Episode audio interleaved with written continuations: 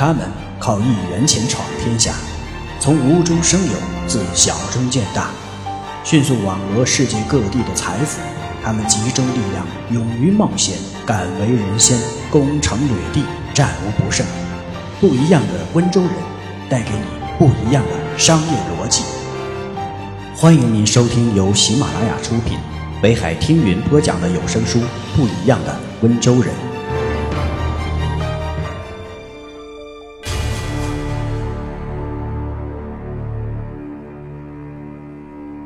穷人觉得做小生意没面子，温州人认为能赚钱才是硬道理。在温州人的思想观念里，经商赚钱做生意没有什么可耻的，是天经地义的事儿。温州人始终相信“路上纷纷，行人悠悠，在驰载区，有钱就求”。不一样的温州人，第二章第三节，以坦诚的态度。追求金钱，不一样的思维。穷人，我不喜欢谈钱，因为钱，人们迷失于这光怪陆离的物欲世界；因为钱，人们丧失了内在的良知，却还浑然不觉；还是因为钱，人生价值和人性尊严都被当做了牺牲品，供奉到了拜金主义的祭坛之上。温州人。君子爱财，取之有道。坦诚地追求金钱，没什么可耻的。金钱不是万能的，但没有金钱却又是万万不行的。金钱是交换的手段，金钱就是力量。但金钱可用于坏事，也可用于干好事。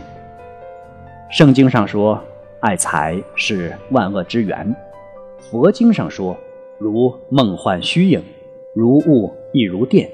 一切有无法，当作如是观。儒家经典说：“君子固穷，小人好利，贫乏不能存，此是好消息。”这些传世经典几千年来一直影响着人们的生活和观念，影响着人们的创富心。德者乐山，智者乐水，就是无人乐财。因此。人们大多都羞于谈钱，耻于谈钱，不屑谈钱。看见那些对于金钱抱有过高度热情的人，人们会不留情面地加以嘲讽，甚至鞭挞。温商并不这么看，尤其是在现今社会里，在温商眼里，君子爱财，取之有道。单单认为金钱是罪恶之源，不仅是过激的，而且。否认了金钱只是人的工具这一事实。如果他罪恶，那么罪恶当归于不正当的谋取和使用金钱的人。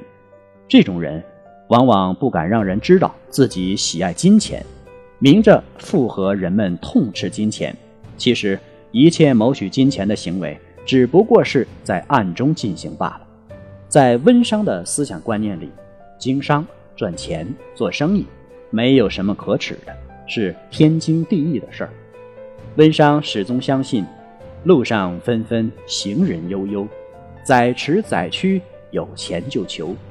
无论是在过去还是在当代，经商赚钱做生意，这种观念在温商的思想里根深蒂固。由于家境困难，郑秀康于十六岁那年辍学进了一家国营机械厂。经过几年的努力，聪慧的他很快就成了厂里的中层领导。尽管大小也算是一个负责人，但微薄的工资仍很难使郑秀康顾得上他那个小家。爱人身体不好，家中还有两个简子，怎么办？温州人的秉性就是穷则思变。郑秀康决定拜师学艺，学做皮鞋。老师傅看了看他后，摇摇头。不学也罢，学起来难呐。我们都招十五六岁的学徒，你都三十三岁了，学不出来了。或许是天赐良机，工厂给郑秀康安排了维修车间，工作清闲，正好学做皮鞋，学设计画图、画料、夹包，整整学了四十五天。一九七九年九月二十八日。他独自试做成功了第一双皮鞋。师傅拿着徒弟的第一双皮鞋，细细端详审视良久，满意的笑了，说了一句：“你真行啊！”从此，郑秀康开始了做鞋的生涯。为了够皮料做鞋，郑秀康夫妇卖了手表、自行车，一时穿不上的衣服，一共卖了两百四十元，不够，他又去向邻居和房东借。房东大娘病在床上，虽不富裕，倒还有些积蓄。房东大娘问：“你借五百元干什么呀？”郑秀康说。我做皮鞋没有钱，大娘说：“把你做的皮鞋给我看看。”郑秀康把自己做的皮鞋递了过去，大娘没跟带笑：“几个月没有见到你，你学会了做皮鞋了？好吧，借给你。”大娘慷慨地掏出了几乎是压箱底儿的钱。房东女儿回来和母亲吵起来，吵架声。从三楼传到了郑秀康住的四楼，你怎么把钱借给他？他家两个小孩子，老婆又有病，他把家里值钱的东西全卖了，做皮鞋做不成，他怎么还你？我看秀康这孩子有出息，是个好孩子，他今儿个不成，明儿个成，总有成功的一天。借给他钱，我放心。这句话传到了郑秀康耳朵里。他感动的流下热泪，郑秀康下了决心，要把事业做成，不能辜负借钱给他的大娘。郑秀康夫妇就在租借来的狭窄的卧室里，利用床前仅三平方米的空间，开始了他们的创业。每天从早到晚，抓住一切空隙做鞋。他一天能做三双，赚十几块，一个月下来就是几百元钱。这对只拿五十一元工资的郑秀康，无疑是个天文数字。大好的势头让郑秀康决定全力投入制鞋。一九八零年，他向工厂提出停薪留职，把全部精力都用作做鞋。在他的家里这个狭窄的空间，他整整做了五年的鞋。这是他发展鞋业的手工作坊时代。一九八五年。国家对于私营企业的经营开始放宽，并发了一个允许个体户办厂的文件。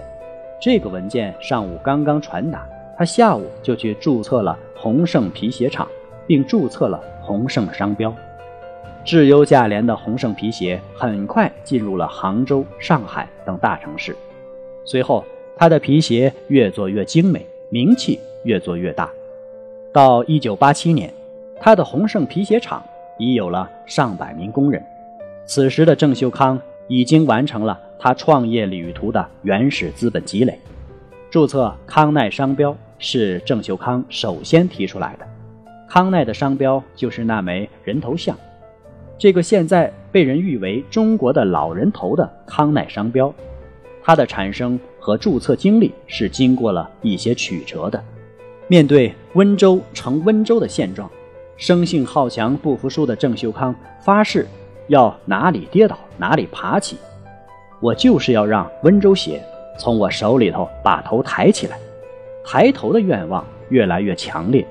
一番深思熟虑，他决定把用了多年的宏盛商标暂时放在一边，重新注册一个昂首挺胸、目视前方、充满自信的中年男人头像。一九九零年，他请来了一个画家。根据他的意愿，勾画了一个抬起头的人像，几易起稿后敲定。在我国还没有注册人头像的年代，国家商标局有关领导心有余悸，担心犯政治错误，但他们最终还是被郑秀康火热的创牌激情打动，于1992年冒险给注册了这枚有着堪称创举。在我国商标史上具有划时代意义的人头像，一个寓意健康发展、其奈我何的康奈商标。在郑秀康看来，做品牌和做人一样，都要讲究诚信。你的产品款式好、质量好，消费者的口碑才会好，市场才能做大，牌子也就会做大做强。郑秀康的这些理论虽然很朴实，但却很管用。这可以从康奈所取得的成就看出来。从1993年首次代表温州鞋业赢得中国十大鞋业大王的称号开始，康奈至今已囊括中国鞋业，包括中国驰名商标、中国名牌、中国重点出口品牌等在内的几乎所有的国字号荣誉，各级各类荣誉累计超过三百项，成为名副其实的。中国鞋业品牌一哥康奈靠着真真实实的功夫赢得了市场。在二十世纪九十年代，康奈在国内批发市场上占有的份额已经达到了很高的比例。在这种情况下，郑秀康果断地做出了新的决策，从批发市场退出，实施连锁专卖，在国内市场构建东西衔接、南北呼应的。营销网格格局，当时的国内高端市场几乎是洋品牌一统天下，同等工艺、材质和款式的皮鞋，洋品牌的价格可以超出几倍。郑秀康深深体会到，只有创出国际知名品牌，才能在全球化竞争中站稳脚跟。为了不断的往前排，在稳稳占据了国内行业领先位置后。郑秀康开始探路国际市场。二零零一年一月十五日，世界时尚之都巴黎第十九街区的繁华闹市，悄然出现了第一家中国鞋业专卖店康奈。这可算是在全国制鞋行业引爆一枚重磅炸弹。五十多平方米的店面不算大，但有两样东西很醒目：一个是康奈的商标。一个是中国温州制造，加上金发碧眼的营业人员，在当地成为一道受人注目的风景。一时间，郑秀康招来了国内同行种种揣测和质疑：康奈要干什么？康奈是头脑发热，还是哗众取宠？按中国皮鞋目前的品牌影响力，在国外直接开店能赚到钱吗？在随后的两年时间里。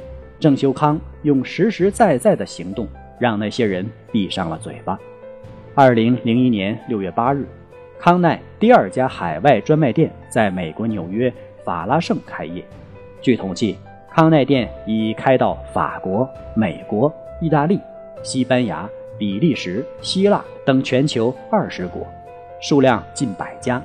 但是，意大利的九个城市就开了十七家店。这些专卖店各个生意红火，已全部实现当年盈利。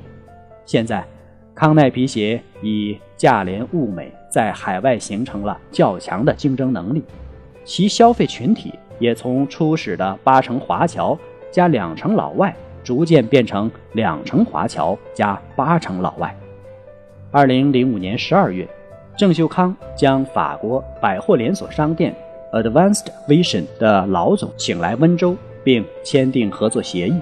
这意味着，今后五年，康奈产品将长驱直入欧洲二百个中高档商店，从而进入欧洲发达国家的主流消费领域。在中国皮鞋的平均每双出口价不到六美元的今天，康奈皮鞋的零售价全部达到六十美元以上。郑修康外表很醇厚。就是这样一个醇厚的人，把许许多多的第一套在了自己的头上，注册中国第一枚人头像商标康奈，中国鞋业第一个实施海外品牌专卖，成为中国鞋业仅有的两个真皮领先鞋王之一，浙江皮革业第一个荣获中国驰名商标，温州鞋业第一个成功引进机械化制鞋流水线。在温商看来，能够凭自己的勤劳、凭自己的智慧去赚钱是一件光荣的事情。温商从来能够以坦诚的态度追求金钱，从来不羞于严厉。感谢您的收听，我们下一节再见。